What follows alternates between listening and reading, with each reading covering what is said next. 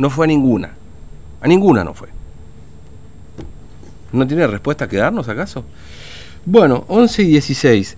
Les contábamos la historia de uno de los varados, estas chicas que decidieron cruzar sin permiso y que terminaron detenidos 15 días, ¿no? Un poco más en realidad. Vamos a contarles de otra historia, en este caso es un hombre de, Barreta, eh, que está varado, y se lo vamos a preguntar a él, se llama Javier Fleita. Javier, ¿cómo te va? Buen día. Fernando te saluda en Formosa, ¿cómo estás? Hola, buen día, todo bien. Bueno, eh, bueno contame vos, eh, ¿dónde estás ahora? Yo estoy en, ahora estoy en Pilar, provincia de Buenos Aires. Mm. ¿Hace cuánto que estás ahí? Y estoy de, de enero. De enero. De, enero que fui trasladado de, de Formosa a Sanatorio Chorena acá de, Buenos Aires. Claro, es decir, vos fuiste por una cuestión de salud, de urgencia, a, tuviste que ir a Buenos Aires. Sí, mm. de urgencia. Mm. Eh, y, y, y, pudiste recuperarte, digamos, ¿no? Es decir, igualmente tenés que seguir un tratamiento, pero pero estás, ¿cómo estás hoy? Hoy en día estoy bien. Mm. Yo desde que vine, vine el 7 de enero me trajeron y ahí estuve en terapia intensiva casi un mes. Y, sí. y, y luego después pasé en sala común también y y internado tuve casi casi tres meses. Mm. Luego me dieron de alto Claro. Ahora, vos, este Javier, necesitas volver, ¿no es cierto? Eh, necesitas volver a Formosa. Eh, ¿Hace cuánto tiempo que estás en condiciones de poder volver? Eh, y, cómo en todo caso, digamos, no? Yo estoy en condiciones de volver de, fines de marzo. Sí. Fines de marzo que me, que me dieron el alta definitivo. Ya y pasaron mi caso a, un doctor que se llama Miguel Campuzano, de ahí de Formosa, un mm. neurólogo. Claro. Este... Él, tiene, que seguir mi, caso. Claro. Y, y, vos estás esperando que te den el permiso para poder regresar, ¿no es cierto? Sí, así es. Estoy esperando el permiso. Ahora tendría que hacerme los primeros estudios de vuelta otra vez con el doctor ese para evaluarme cómo sigo. Claro. Eh, a mediados de, de medio de octubre, pero pero me imposible porque no, no tengo el permiso. Claro. Es decir, eh, el médico que está acá en Formosa te tiene que evaluar acá en Formosa, pero vos no podés volver, porque ¿hace cuánto que tramitaste ya el permiso para poder regresar, Javier?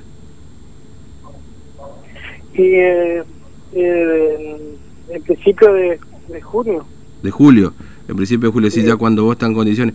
Y ahora vos estás en una casa de una familia, amigos, digamos, estás alquilando, ¿cómo, ¿dónde estás parando ahora, no? Si puedes contarlo, por supuesto. Sí, en la casa de, de mi hermana estoy parando. Claro, claro. Por ese lado, bueno, más o menos, este no tenés que pagar un alquiler, hotel, algo, digamos, ¿no? Que sería un costo mayor todavía, sería más difícil inclusive quedarse, digamos, ¿no? pero obviamente... Eh, y, vos necesitas algún tipo de traslado especial, Javier, para regresar? ¿O en un vehículo particular podés volver? No, eh, tengo la, orden para, para hacer traslado en ambulancia. Ah. Es decir, que e, eso está disponible, es decir, si vos lo necesitas, tenés disponible el traslado con una ambulancia, digamos. Sí, este me, me la orden. Claro. Es decir, que lo único que necesitas es que te den el permiso para entrar. Sí, yo es lo único que necesito, el, permiso para ingresar. Claro. Es lo único que, que tengo.